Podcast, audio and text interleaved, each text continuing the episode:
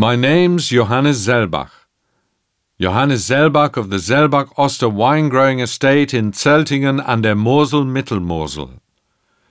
Riesling is our business. Riesling is what Moselle does best. Riesling is an old grape variety which has been known since the Middle Ages and favoured since the mid 18th century, driven by the Archbishop of Trier and Prince Elector, Clemens Wenceslaus. Riesling is very demanding in terms of climate and soils. Riesling is small and delicate like a ballerina and needs love and care if it's going to produce an incredible result. The steep slopes of the central Moselle are ideally suited to growing it. These very steep hillsides have been cultivated for centuries and produce very elegant fine wines with distinct minerality and huge longevity.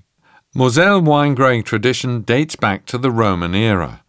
After the Romans left, the Frankish clergy and nobles ran most of the Moselle wine growing estates until a Frenchman called Napoleon Bonaparte arrived. Then, in the early 19th century, civil society began to join in. Today, Moselle wine growing estates are run by local people, as well as the clergy and nobility. Moselle wine growing and Riesling wine have been known across the world for 200 years, and we are still playing our part. In Riesling wine, the fruit is everything, the quality of the grape.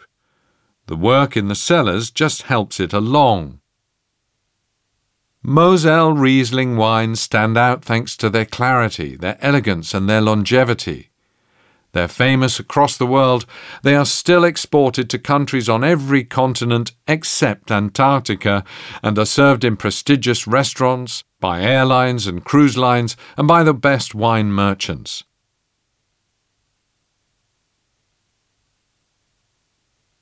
Our family is very proud to sell 80% of its wines to connoisseurs across the world. This makes Riesling an elegant, refined, and unique ambassador.